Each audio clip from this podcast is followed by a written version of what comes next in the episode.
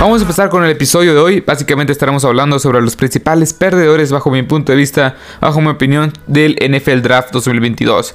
Eh, cabe recalcar que ya hice un episodio hablando sobre los, sobre los ganadores del NFL Draft en general. También hice un episodio hablando sobre los principales perdedores y principales ganadores de la primera ronda nada más de este NFL Draft 2022. Y también, bueno, Recalcar que este es un canal de NFL en español que lo pueden encontrar en Apple Podcasts, en Google Podcasts, en Anchor, en Spotify, en iBooks. También tengo una página en Facebook, en Instagram y en TikTok. Y en Facebook, Instagram y TikTok pues subo noticias casi casi al instante y todo el contenido alrededor de la NFL. Ahora sí, una vez dicho esto, eh, vamos a empezar con el episodio de hoy. Este son los principales perdedores bajo mi punto de vista del NFL Draft 2022. Eh, no hay un orden, no hay un orden específico, simplemente son mis tres perdedores. Este de este NFL Draft. Ahora sí, vamos a empezar con los Cardinals. Los Cardinals son un equipo el cual no sé, o sea, es un equipo el cual deja muchas dudas. Creo yo que era un equipo que estaba más completo en enero que lo que, presenta hoy en día estos Cardinals. Estos Cardinals, este, la verdad es que el draft no me gustó para nada. Creo que no aportan gran talento en esta, en esta offseason y en este draft. Eh, con, tuvieron 7 selecciones, si no me equivoco, las voy a contar. 1, 2, 3, 4, 5, 6, 7, 8 selecciones. Tuvieron una segunda, dos terceras rondas y este, dos sextas y tres séptimas. No tuvieron ni cuarta ni quinta ronda, que creo yo que son las, pues, las, las rondas más importantes puedes encontrar muy buen talento en esas rondas intermedias. Pero bueno, la primera selección de estos, Cardinals fue AJ Brown. Intercambiaron su pick de primera ronda por, perdón, por Marquise Brown. Y la verdad es que a partir de ahí lo puedo cuestionar bastante. AJ Brown, eh, perdón, Marquise Brown, este, no ha demostrado que puedes llegar a ser este receptor número uno o un gran receptor. Es igual o lo que tenías a Christian Kirk, en mi opinión. Christian Kirk también nunca demostró que puede llegar a ser un gran receptor, pero sí puede ser un buen complemento. O sea, es lo mismo. Creo yo que este Marquis Brown no, o sea, no ha demostrado que puede llegar a ser de perdido un receptor confiable, un receptor que puede llegar a ser explosivo. Bueno, en ocasiones sí, pero no no pagaría una primera ronda por un, por un, segundo o hasta inclusive tercer receptor que lo pueden llegar a utilizar en este sistema de Cliff Kingsbury. Y es mi problema con este Cliff Kingsbury. Sí, se me hace un buen head coach más o menos, o sea, no tampoco espectacular, porque tampoco es como que haya demostrado mucho en postemporada y tampoco en las segundas mitades de la, temporada regular. Así que es, un head coach el cual está aferrado a implementar su sistema este, totalmente aéreo con cinco, con, cinco receptores, con cuatro receptores. Casi no usa las cerradas hasta que llegas a Gertz. Y mi opinión es: ¿para qué? Ahí tienes a Eddie Green, tienes a Ronald Moore, tienes a DeAndre Hopkins, que sí, quizá no vaya a jugar los seis. Bueno, Todavía está, o sea, ya es oficial que no va a jugar los seis partidos, pero existe una apelación que creo yo que ahí pueden mover algo, ahí pueden arreglar algo. Pero bueno, el chiste es que DeAndre Hopkins posiblemente y es lo más probable no va a jugar los primeros seis partidos de la temporada, así que por suspensión, así que sí, ahí, ahí, sí acepto este trade de por Marquis Brown, pero pagar una primera ronda por este jugador que no que no ha no ha demostrado nada. Y que la temporada que tuvo con Oklahoma y este Kyler Murray en la universidad, en el college, o sea, claramente fue muy buena. Pero ¿quién te dice que lo, van a poder replicar en la NFL. No es lo mismo jugar en la colegial a jugar, o, sea, con los profesionales, a jugar en la NFL. Así que es un, el primer, el primer pick, o sea, tenías ahí a George Kalaftis, tenías a, no sé, Tyler Linderbaum, tenías ahí jugadores que Jermaine Johnson, tenías muchos jugadores que iban a hacer impacto inmediato en tu equipo y decidiste ir por este Marquis Brown. O sea, Marquis Brown no sé, no sé, no sé, bueno. Y decidiste intercambiar tu primera ronda por Marquis Brown. Bueno, pero bueno, en su primera selección fue Terry McBride. Me gusta mucho este Tyrion. Creo yo que puede encajar mucho en este sistema ofensivo. Pero, ¿para qué un Tyrion? O sea, tienes a Zach Ertz, tienes a Max Williams. O sea, Sí, quizás lo estás preparando para el futuro, pero firmaste Sackers por tres temporadas y 30 millones de dólares. O sea, no sé por qué ir por un Tyrant con tu primera selección en el draft.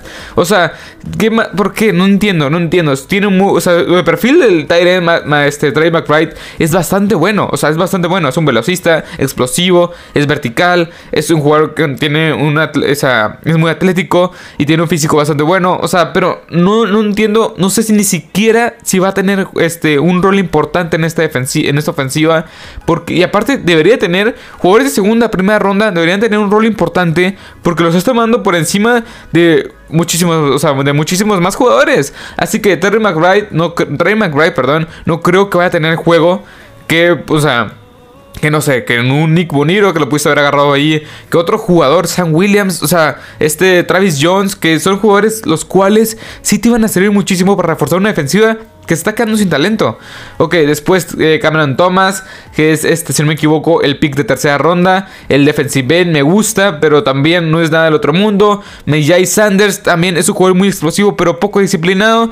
Y en general, lo que trajiste no es de impacto inmediato. Son jugadores que van a pasar de rol. Este Cameron Thomas es un jugador cual me intriga mucho cómo lo van a usar como defensive end, como, como técnica 3 o como técnica. Sí, o sea, yo creo que lo van a hacer como técnica 3, como este Allen, porque es un jugador que lo puedes alinear este, en el exterior, en el exterior y, en el interior.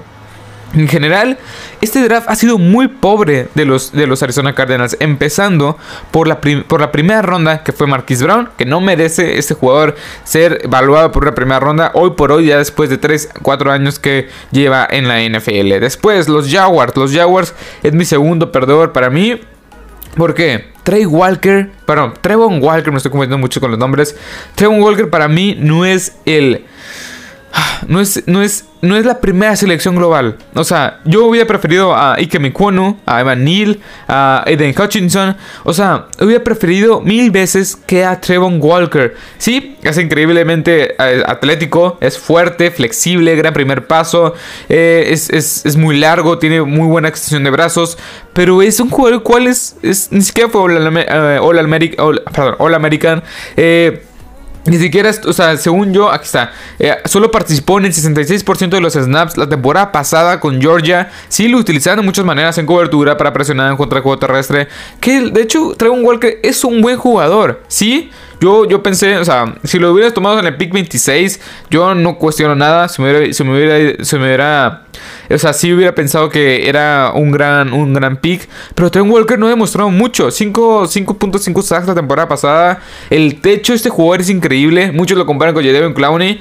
Pero el, el, el suelo, el piso es muy débil. O sea, así como puede ser muy bueno, así puede ser un boss. Pero un rotundo boss. Para mí no, no me gustó para nada Trevon Walker. Su producción es mala. El talento de la defensiva, obviamente, de Georgia, pues lo limitó a 66% de snaps, de snaps la temporada pasada.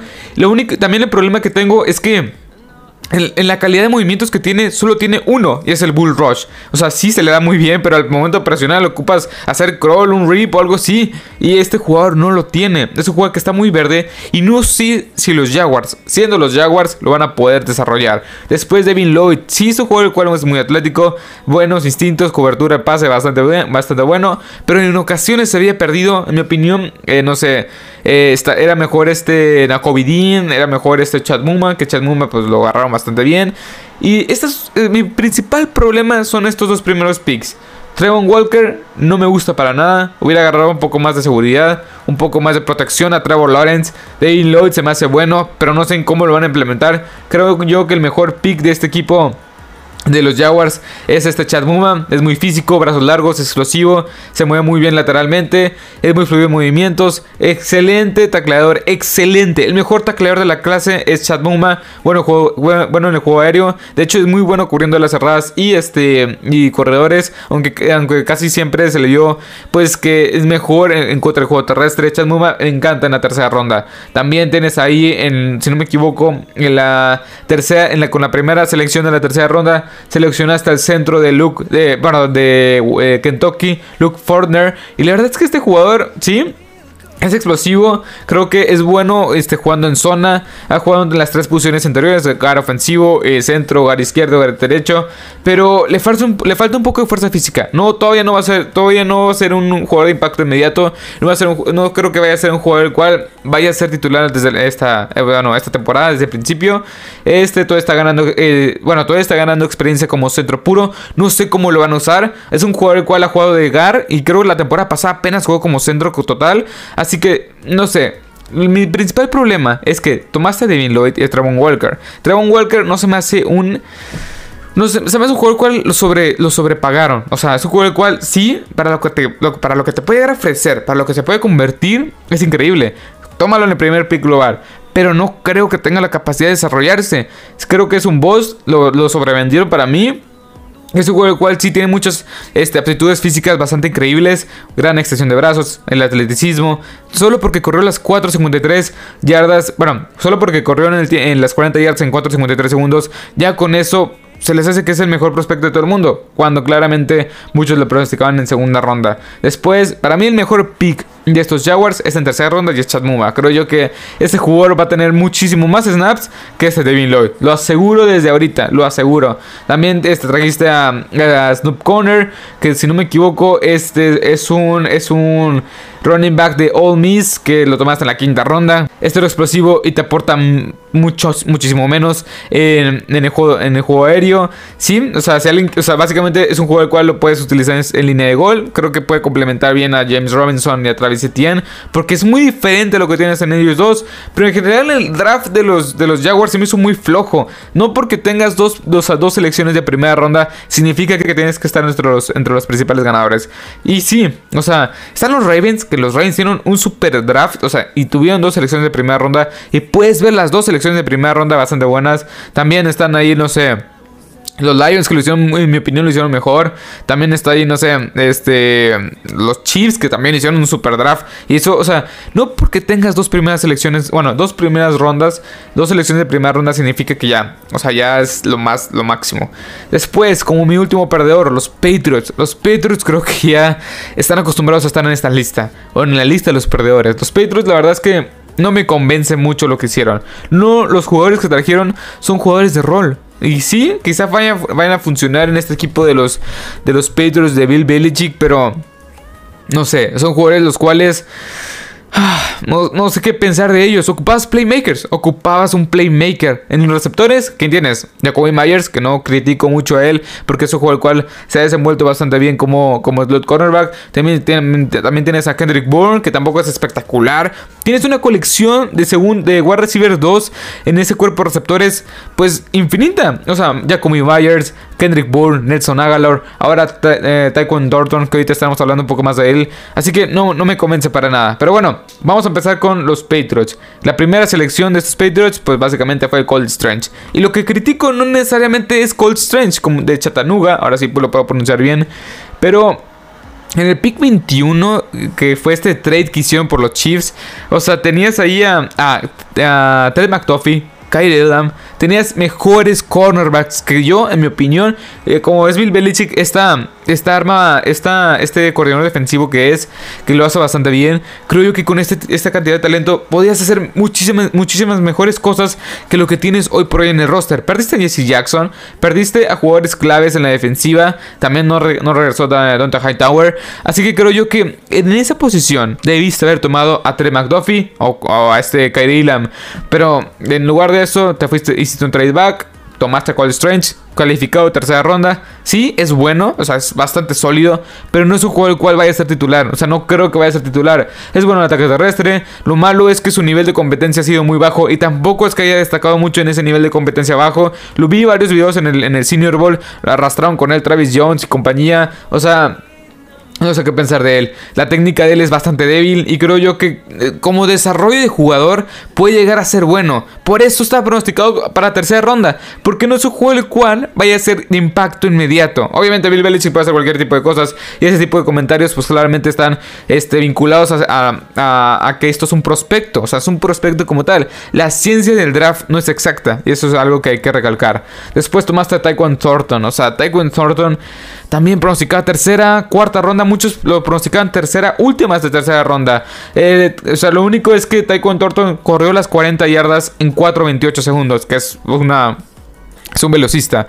Pero si querías velocidad en este equipo de los Patriots, tenés a Nelson Aguilar. O sea, es lo mismo. Es exactamente lo mismo. Sí, buena velocidad, buen tamaño, 6 pies 2. Yardas después, después de la recepción es lo que te puede aportar. Pero no tiene buen recorrido de rutas. El árbol de, rutas que tiene es bastante limitado. Y es un jugador el cual no sé si siquiera o sea, vaya a ser el tercer, o sea, el tercero o cuarto receptor en este equipo, siendo de segunda ronda. Después Marcus Jones y este Jax Jones.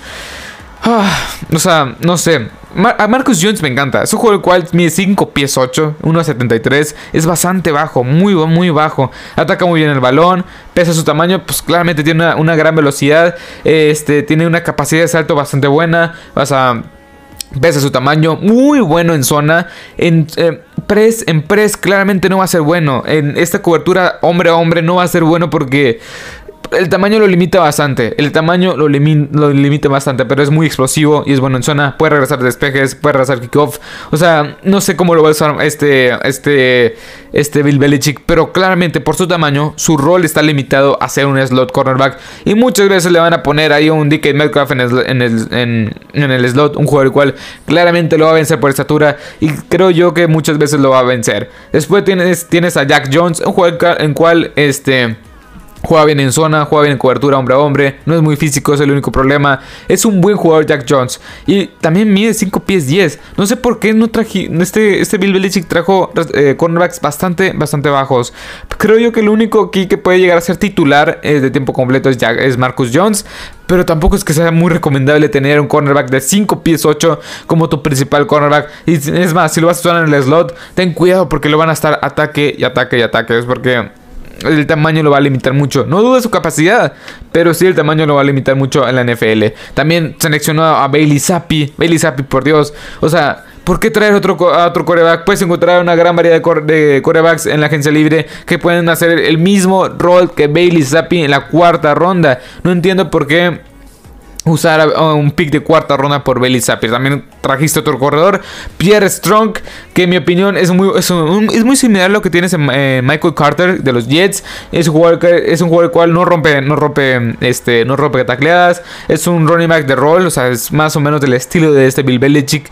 Pero creo yo que con Devin Harris y, Ram, y Ramondre Stevenson tenías, tenías que ah, traer más playmakers, tenías que traer un poco más de armas a la ofensiva, defensivamente hablando, lanebackers, cornerbacks, sea una, un safety que esté por ahí, este que lo puedes usar como dentro de la caja, no sé, otro pass rusher para añadir un poco más de de profundidad en la, en la ofensiva, o sí, un línea ofensivo, pero que esté calificado bien, no primero, o sea, este jugador Cole Strange no sé qué pensar de él. O sea, sí he visto videos de él y sí he visto varias cosas buenas, pero sí, o sea, se me hace un buen jugador, pero no para hacer primera ronda.